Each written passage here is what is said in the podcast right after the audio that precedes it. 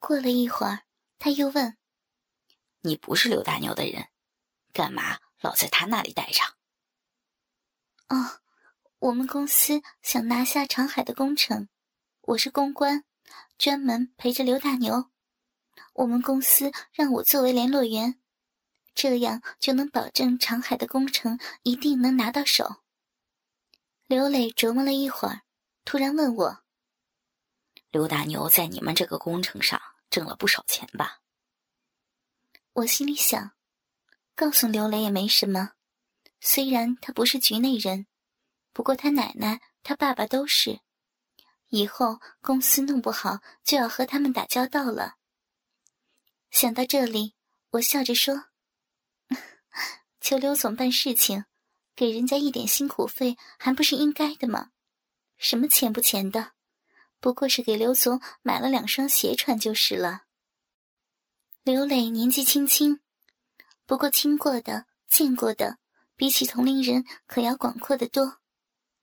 他听完，冷冷的一笑：“哼，不是依仗着我们家，他现在还不知道是在哪里吃饭呢。”奴才，狗奴才！刘磊连着说了两个奴才，我也没说什么。不过感觉刘磊对刘大牛很有看法。又过了一会儿，我和刘磊穿好衣服，从房间里走了出来。到外面一看，刘大牛竟然躺在沙发上睡着了。刘磊没好气的把刘大牛喊醒，然后对他说。快送我回家吧，我怕我奶奶着急了。刘大牛一咕噜从沙发上站起来，一边答应着，一边穿好衣服，然后他对我说：“妹子，我不送你了啊，你自己打车回家吧。”我点点头，答应下来。就这样，我们三人从海鲜城里出来，在门口分手。我看着刘大牛的车消失在马路上，这才招手要了一辆出租车回家。我也感觉有些疲惫了，尤其是屁股和屁眼，总感觉别别扭扭的不舒服。回到家，疲惫的感觉更加强烈了。脱掉衣服时才想起，今天穿的那双连裤丝袜已经破了。我把袜子脱下来。扔进了垃圾桶。洗澡以后，我几乎是半睡着的状态，趴到床上的，头一挨枕头，便沉沉的睡去。第二天上午一直到十点多我才起床，或许是昨天的龙虾、螃蟹吃多了，一起床便觉得肚子疼。我连着去了两次厕所，总算是排干净了。吃过早饭，我正收拾房间，手机响了起来。我急忙拿出手机：“喂，你好，王丹，是我。”我听出了是陈总的声音。“啊，陈总呀，你好。”我笑着问候他：“最近怎么样啊？”陈总也是笑着问我。其实他的耳目众多。我不用向他汇报什么，他也很了解刘大牛的动向。不过，既然他问起了，我就不能不说。啊，还可以。刘总昨天刚刚告诉我，让咱们公司再准备的充分一点。我今天打算去公司向您汇报的。好，这样吧，一会儿你先来公司一趟，我这里还有点事情要告诉你。啊，好的。一会儿见啊！挂了电话，我收拾了一下，穿了一身米黄色的套装，又找出一条新的肉色连裤丝袜穿上。套装上衣的里面是翠绿色的紧身衫，脚上穿的是白色的高跟鞋。对着镜子看看，还算满意。我拿起手包走出家门。差不多快十一点的时候。我到了公司，直接奔陈总的办公室而去。进了办公室，我发现里面并不是陈总一个人。在办公室一角的沙发上，坐着一个年轻人，看样子大概二十四五岁吧。虽然是坐着，可看得出他个头不矮，体型不胖不瘦，皮肤白皙，留着很规矩的分头，瓜子脸，弯弯的眉毛，细细的眼睛，笔直的鼻子，红润的嘴唇，在鼻子上还架着一副金丝边的眼镜。他穿着一身黑色的西装，笔直的西裤下面。是一双黑的发亮的高级皮鞋，黑色的袜子。这个男人给人的感觉是年轻中透着老练，有学问，干净。我下死眼的看了他几眼。陈总这时候招呼我说：“王丹，来坐。”我坐在陈总对面的时候，那个年轻人从沙发上站了起来，一直走到陈总的面前。王总笑着看着我说：“王丹，来，我先给你介绍一下。”说完，他一指年轻人对我说：“这是新晋调来咱们公司的，他叫张静。”陈总的话多少让我没怎么听明白。陈总说：“这个张静是新晋调到公司的，调来的，从哪里调来的？据我所知。”公司没有其他的分公司，而且公司内部的人几乎我都认识。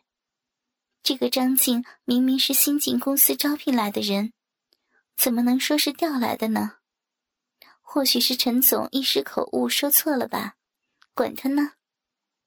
想到这里，我急忙笑着站起来对张静说：“啊 张先生您好，很高兴认识你。”张静看着我。面带微笑，他笑起来还挺斯文的。我也是，很高兴能认识王丹小姐。陈总一直和我说，王丹小姐是公司里的公关骨干，今后还要仰仗王丹小姐多多照顾提携啊。张先生，您太客气了，今后咱们就是同事了，互相照顾吧。陈总在一边看着我们，似乎对我们的开场白比较满意。他招呼着我们坐下，然后对我说：“王丹，以后张静将作为咱们公司在刘总那边的特派员身份，参与到长海的工程上来。同时，刘总那边也将派一名叫郭瑞的人来咱们公司做常驻代表。这样做。”是为了紧密咱们和刘总那边的关系，因为毕竟以后长海的工程还会很多，很有必要紧密互相的联系。而你的工作任务将是配合好张静，搞好刘总的思想工作。我想，对这个你是最拿手的了。我一直仔细听着陈总的话，心里也不停的盘算。这个张静到底是个什么来头呢？刚进入公司，陈总就对他如此的信任，竟然让他参与到这么重要的事情上来。看来这个张静的来头可真是不小呢。同时，我又想起了刘磊。刘磊呢？别看年纪轻轻的一个学生，谁能知道他的背景如此了得？这个张静大概比刘磊差不了多少了。我又想到，听陈总的意思，似乎双方互相派遣代表已经达成共识了。可这个事情我竟然事先一点都不知道，摆明了是不想让我知道的。我想啊，看来我的作用再清楚不过了。无非就是贡献自己的身体，做刘大牛和刘磊的精子罐而已了。不过陈总对刘磊又知道多少呢？他是不是清楚刘磊的背景呢？他知道不知道我和刘磊已经认识了呢？我心里飞快的盘算着，只觉得千头万绪，不知道从哪里想起。这时，陈总对张静说：“小张。”你先到二楼的人力资源部去办个手续，那边我都给你安排好了，你去吧。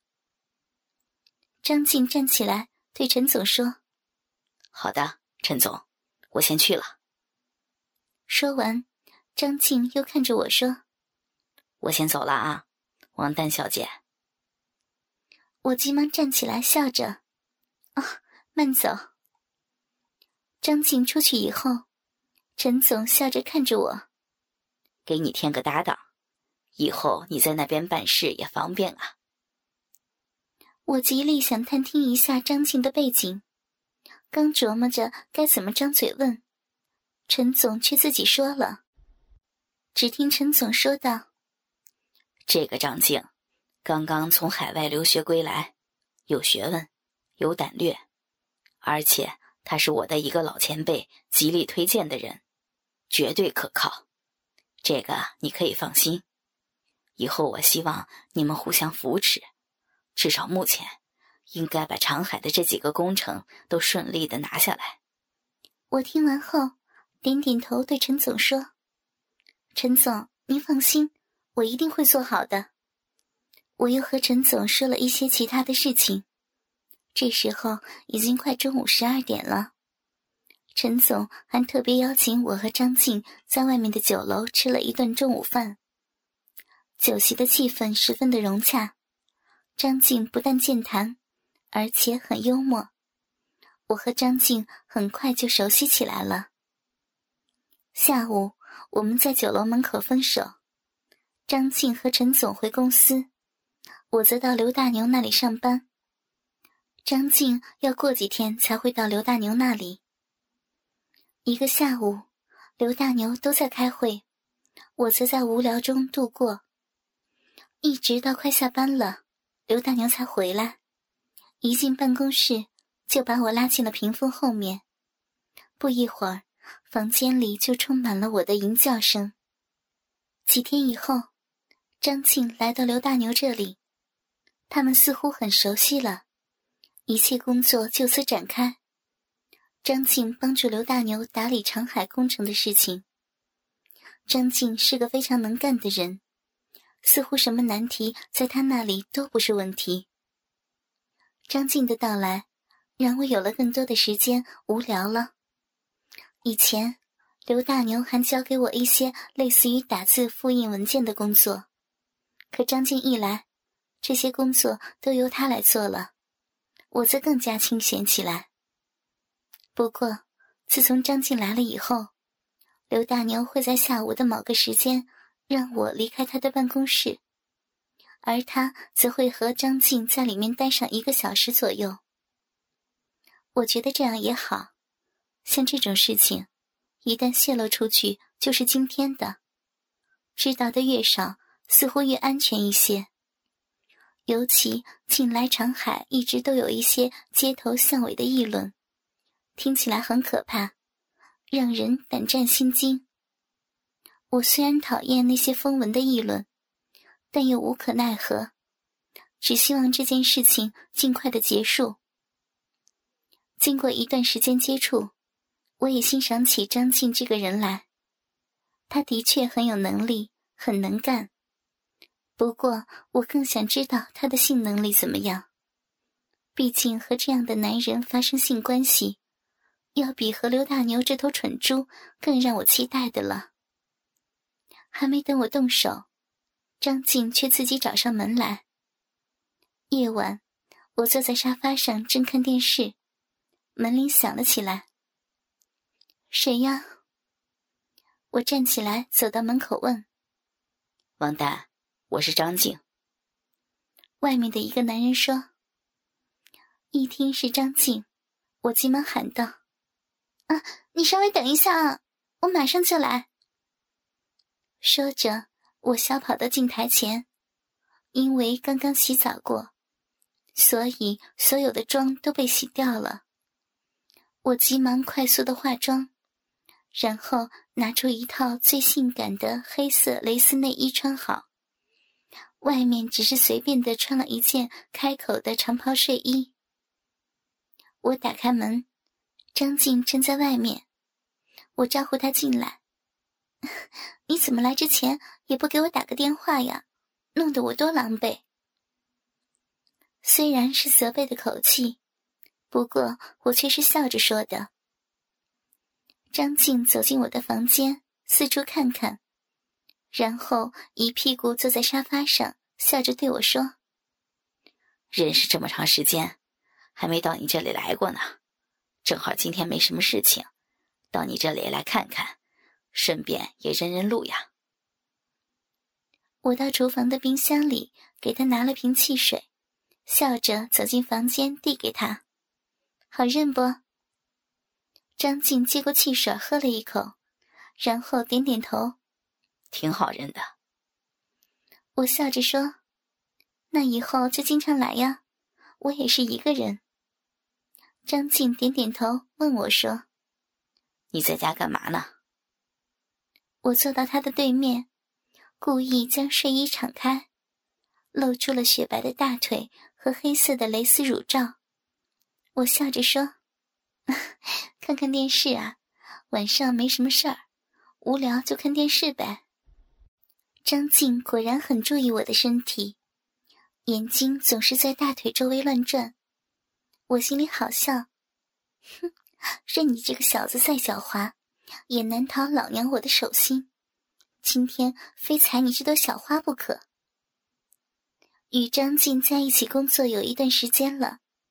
刘大牛对他似乎很信任，所以张静可以随时到刘大牛的办公室来。不过前提条件是刘大牛本人必须在办公室，需要拿什么东西也必须由刘大牛批准才可以。